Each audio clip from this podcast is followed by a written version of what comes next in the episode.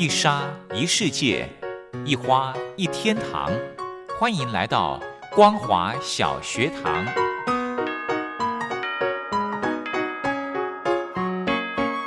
让我们一起学习，一起分享。光华小学堂。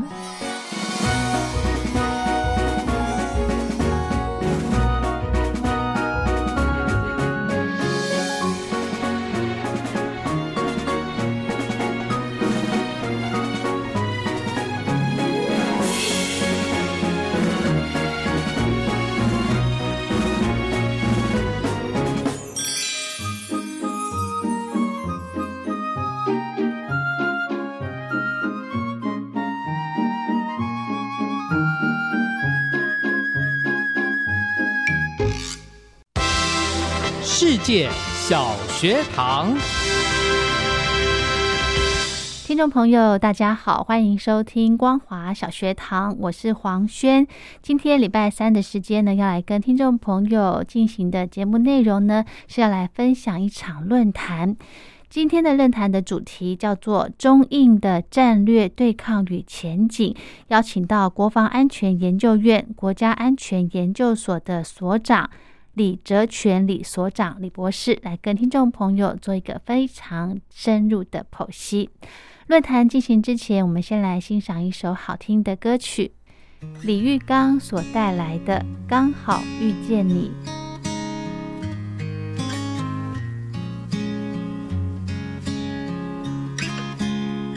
我们哭了，我们笑着。我们抬头望天空，星星还亮着几颗。我们唱着时间的歌，才懂得相互拥抱到底是为了什么。因为我刚好遇见你，留下足迹才美丽。风吹花落泪如雨。因为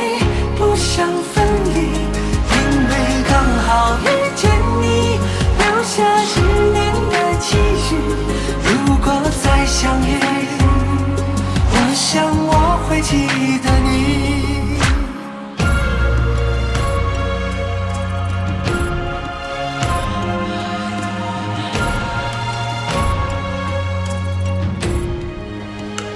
我们哭了，我们笑着。我们抬头望天空，星星还亮着几颗。我们唱着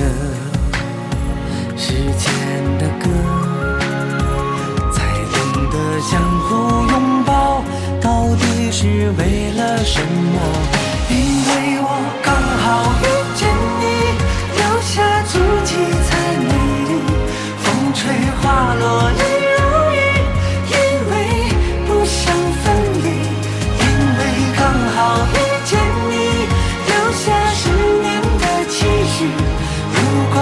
相遇，我想我会记得你，因为刚好遇见你，留下足迹才美丽。风吹花落泪如雨，因为不想分离，因为刚好遇见你，留下十年的期许。如果再相遇，我想我会记得你。遇见你，留下足迹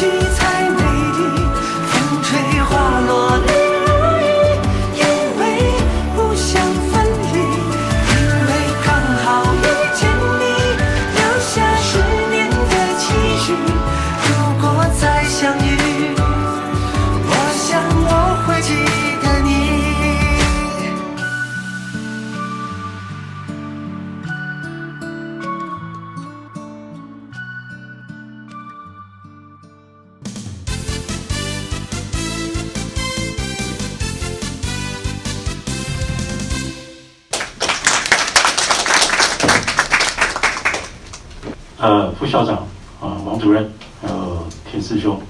啊，在座的各位长官、各位老师、各位先进，大家好。呃，我是李泽全，国防安全研究院国安所的所长。啊，首先要表示感谢，很很高兴今天有机会来这边学习。因为各位都知道，研讨会里面会有不同的文章、不同的角色。那小弟就是那个抛砖引玉的砖，因为我不是印度专家，所以很不好意思哈。因为这个题目对我来讲是很大的。那中国研究杂志社在字数的要求也是很精准，所以我试着在很短的篇幅里面，呃，跟大家很快的呃谈一下。近期的中国跟中国大陆跟印度的战略对抗，还有前景，这投影片都没有文字哈，大家就当地图欣赏。其实中印之间存在很多个问题，这两个陆上邻国哈，啊，土地都很大，人口都很多，但是他们存在非常多的啊所谓的结构性的战略矛盾，比方说像国际组织方面。啊，印度要成为安理会理事国，印度要成为核这个核供应国哈，核供应集团的国家，中国都不支持。那他们还有巴基斯坦的问题，还有西藏的问题。那当然，今天我会很快带一下他们的边境的冲突的问题等等啊，这么多问题大概都没有办法很快的解决。所以天师兄告诉我这个题目的时候，我一开始以为是座谈会漫谈，我想好那没问题了，那随便谈一谈。但是要发文章哦，在这个事实上我就觉得比较困难，因为题目很大，所以我事实上今天讨论的啊是稍微挑了一下，我把最近这大概一年一年多曾经出现的中印两国之间有关啊战略冲突的一几个因素哈，把它挑出来。第一个是边境的冲突哈，各位都知道去年啊，大概在五月开始哈，呃，中印在它的西段边境有冲突，这个可以指啊，啊，去年在这边发生了冲突，从五月开始就先是拉达克的对峙，然后接着六月大概在这个地方哈，这个地方啊发生了那个。四十五年来，哈，就是两国从一九七六年互派大使以来，啊，规模最大的在那个啊加勒万河谷发生的哈，印度有二十几个官兵啊死掉哈，那解放军死了多少？一直拖到今年才公布，啊，说只死了四个人，然后还有一个团长重伤啊。那这个东西是老问题了，因为各位在地图上可以看到。中印的边界其实还蛮长的，那大概是两千两千公里左右哈。那有争议的领土这边是西段，这个争议的地区啊，各位可以看到它有画一些所谓的实控线啊，实际控制线。那中这一块是中国的，这一块克什米尔占的，那这一块呃是印度占的哈。那大家在这边吵架啊，它的面积有三万三点三万平方公里，中间这个。除了争议线，还有一小块，这边有大概两千平方公里。那另外，这个东带是比较大的，这边大概有九万平方公里。二零一七年，中印发生另外一次的冲突，洞朗冲突就在这里啊，所以他们就在这这上面啊，呃，几十年来哈，经常的吵架。那这个问题也都没有解决过哈。那去年的冲突啊，算是这几十年比较呃最大的哈。那双方后来就是打打谈谈，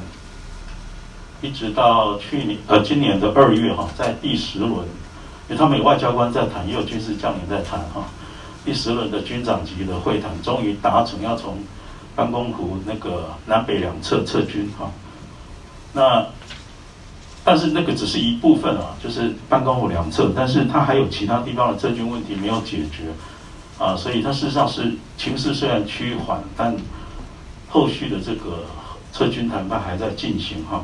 第十一轮在这个月九号刚结束，四月九号啊，第十一轮的谈判没有什么共识，也没有联合声明，那双方就各讲各的哈，都说是对方没有让步。那看起来这个呃所谓的西西段的这个边境的这个军事的对峙哈，要解决也许还不是那么快。那刚刚跟各位带到说，二零一七年还有一个动荡的问题哈，啊，在这边这个其实这两个的发生原因虽然不太一样哈，比方说是说是中国造路了啊，在建造公路，或者说建造军事设施了，但是其实本质差不多，都是说对方越界哈，越过他的时空线，所以吵起来。但各位知道哈，其实因为他们啊，中印两国从来也没有。很清楚的画了一个界，或者说很彻底来解决争端，所以这个时空线是变动的。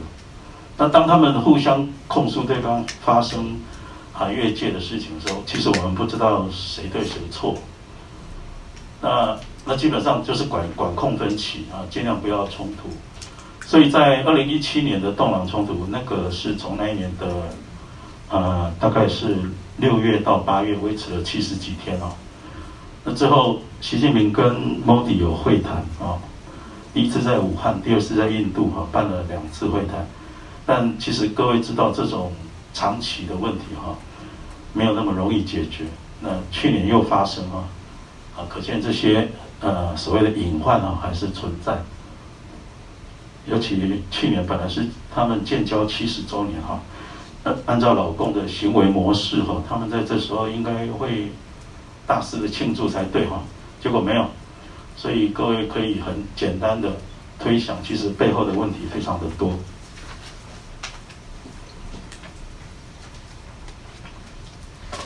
啊，第二个部分我想谈的是啊地缘战略的问题。我地缘战略的东西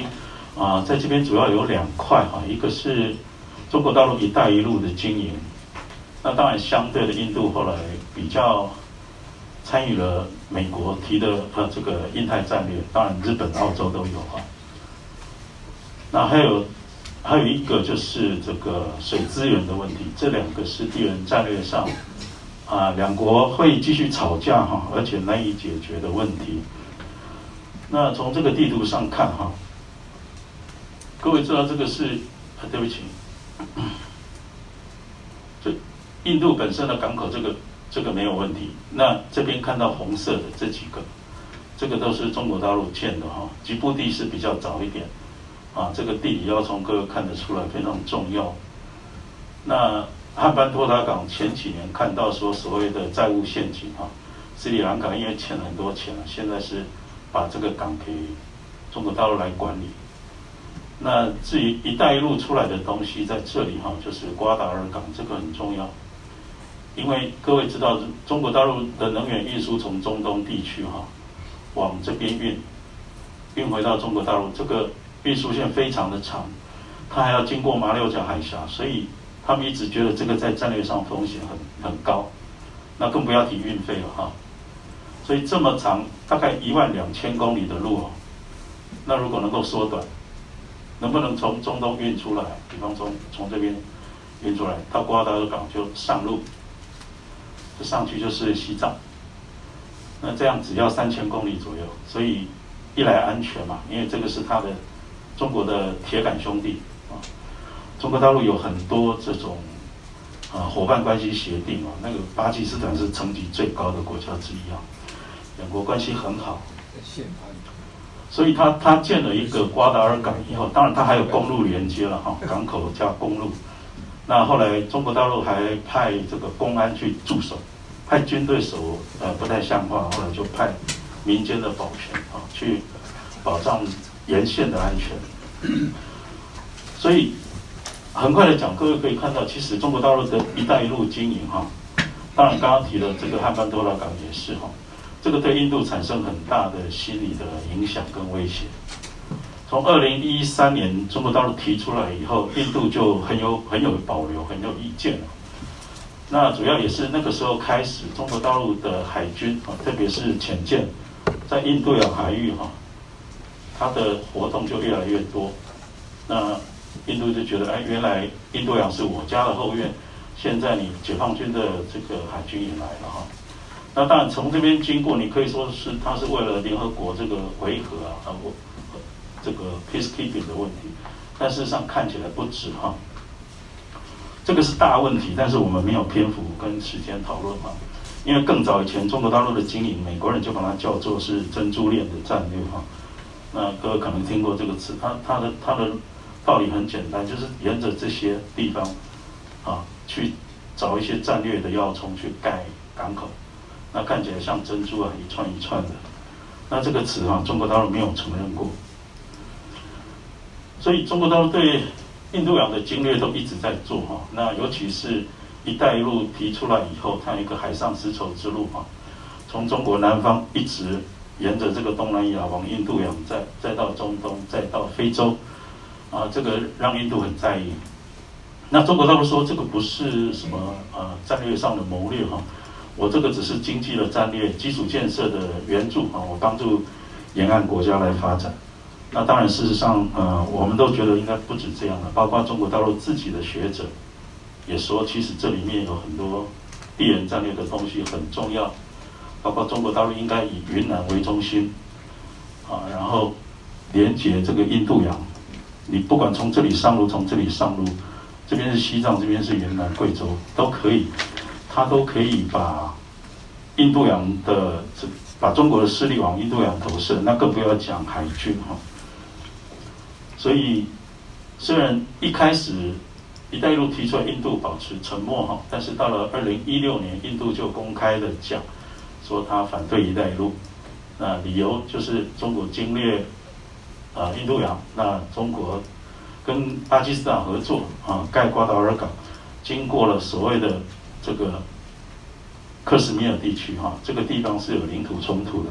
所以印度说我反对。那“一带一路”提出来以后，中国大陆它两年就办一次这种国际领袖的这种合作论坛啊，印度也都没有参加。二二二零一七办了一次，二零一九也办了一次。那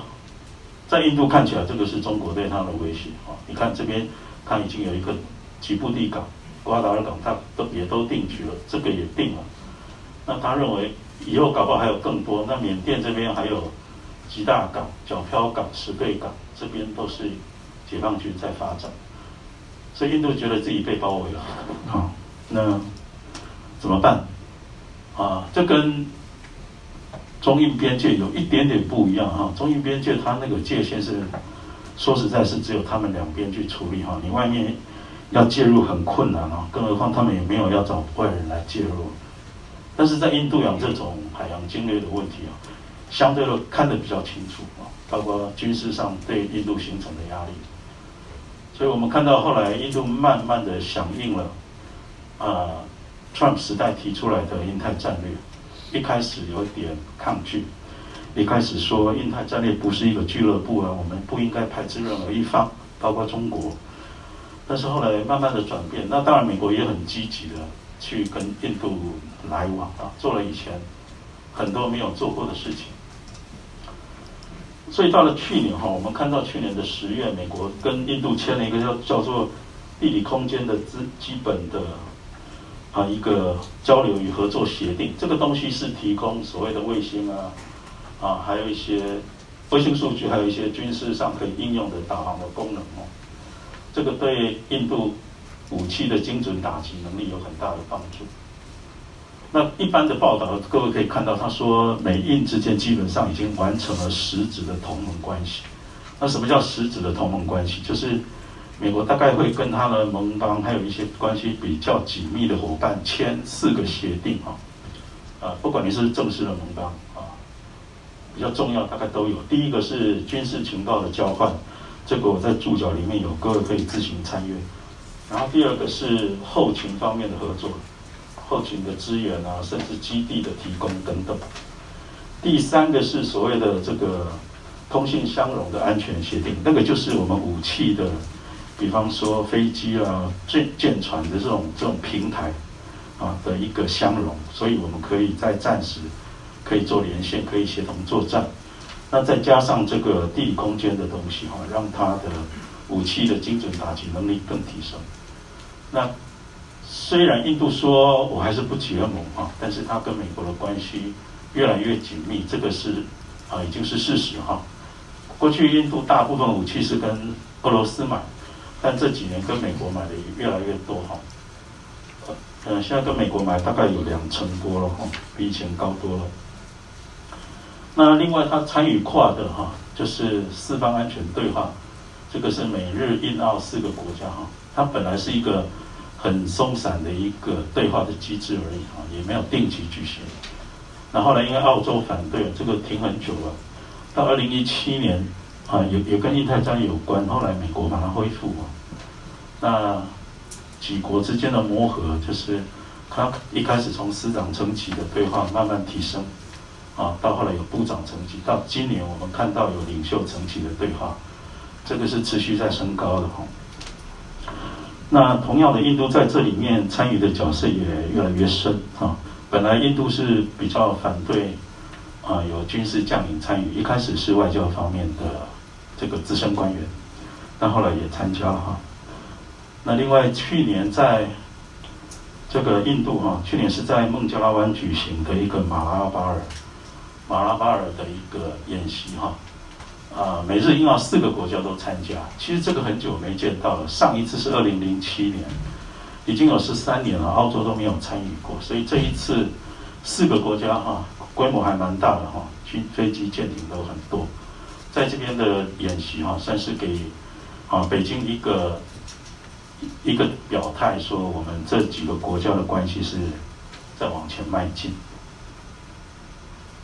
这个部分水资源的问题，这这个是以前哈老共这记录不太好，他在雅鲁藏布江啊，对不起，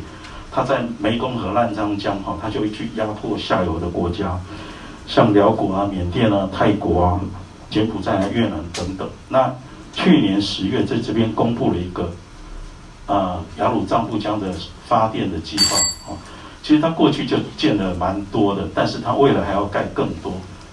那你各位可能从地图可以看到，雅鲁藏布江往印度流哈，这个是也是变成印度一一条很很重要的河川了哈，布拉马普特拉河，然后到孟加拉从这边入海哈，在在这边入海，那它上面如果都盖了水坝，把水拦住了，印度怎么办？那孟加拉怎么办？所以后来印度很快就宣布说，那我也要盖一个哈，我要盖一个大坝，然后这样可以减缓水情的冲击。但我看这个问题没那么简单哈，因为他未来的十年，他已经写进“十四五”计划，还有“二零三五”的愿景啊，未来的十年还要盖八座，所以这个问题应该是日后会更明显。经济的问题，这个是二零一八年啊有媒体做的一个预测，认为说一五一六中国的经济发展都很好啊，那万一他。它如果能够持续的往往上增长，中国事实上是新常态往下走，那么中印的经济形势很快会发生变化，但事实上没有实现哈。各位可以看到，其实一八年印度就掉下来了哈，印度是各位看到这边哈，印度是六点一二，已经输给中国，事实上是往下走，掉到中国的下面。一七年也啊，一八年、一九年也一样哈，事实上印度是走更低，它没有往上，它是往下的。那印度本身有它的经济结构上的困难哈，各位看到它在一九年宣布说它要退出 RCEP，那各种 RCEP 里面的协定哈，印度都都认为那些条件对它不利，所以去年五月这个印度总理就提了一个东西哈，叫做印度自力更生的一个概念哈，算是政策了，你也可以说是一种口号，他就开始要鼓励本土的产业。尤其是这个汽车业啊、通讯业等等，那加大对这些本土产业的支持采购，另外也尽量能希望能够吸引更多的外资跟资金跟技术哈，这个是他的做法。但事实上没有那么容易哈，因为除非印度能够持续的维持比较高的经济成长，还有这个本土产业能够竞争力上来，不然的话，它未来人口人口增加是确定的事哈。未来人口越来越多，要是失业率没有办法降下来，产业竞争力没办法提升啊，印度的经济前景不是很乐观。好，那我的结语哈，就是第一个刚刚讲完了哈，其实中印的实力有相当的差距哈，光以 GDP 的总量来讲哈，目前一二零一九年的数据，中国是印度的五倍多，就是哎大概有十四点三兆的。美元的 GDP 总量，那印度才二点八，那所以，除非印度后续能够经济能够往上走哈，但我看是短期内很困难，因为这个月新一波的疫情啊，印度的状况非常严重，超过疫情爆发以来任何一个国家、任何一个时期啊。所以啊，我今年的 GDP 我看是大概差不多完了哈。那印度另外在地缘战略方面，他明明开始参与跨的。参参与印太战略加入跨，不但是因为他还坚持他是不结盟的哈，所以他不断的强调说啊，他也不支持跨朝集体安全发展，像北约那样，他要求邀请俄罗斯加入哈，但我个人认为这种策略没办法走太远了，因为这个跟目前美国、日本、澳洲的态度有相当的差距，那。印度能不能继续从美日澳这边拿到它的好处？但是不用付出太多地缘战略的代价哈，不用太得罪中国，我觉得并不容易。那水情刚刚讲了哈，水战争应该在过过未来几年啊会持续的出现啊，只是状况或好或坏。所以总体来讲，呃，各种结构性的战略矛盾很多，对印度来讲挑战也很多，所以。啊，我个人不乐观，我认为印度要很小心的应对。好，以上，谢谢。好的，今天的论坛就跟大家分享到这喽。如果对节目内容有任何建议想法，非常欢迎您写信到台北北门邮局一七零零号信箱，或者是用电子邮件寄到 lily 三二九小老鼠 ms 四五点 hi net 点 net 给黄轩收。祝福您平安快乐。我们光华小学堂明天同一时间空中再会。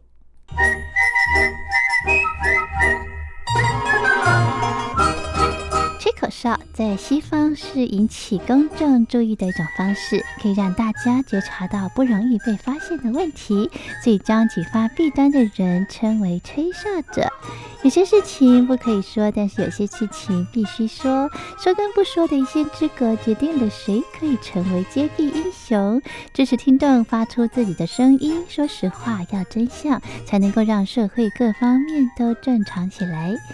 请听众安心接币，勇敢吹哨就可以参加抽奖。来信请您寄到台北北门邮局一七零零号信箱，或者是用电子邮件寄到 lily 三二九小老鼠 ms 四五点 hinet 点 net，并将姓名、年龄、职业、地址、邮编、联络电话、电子信箱资料填写完整，就可以参加活动。哨声响起的活动到八月三十一号，请听众勇敢的发出自己的声音，安心接币，勇敢吹哨，就可以参加抽奖。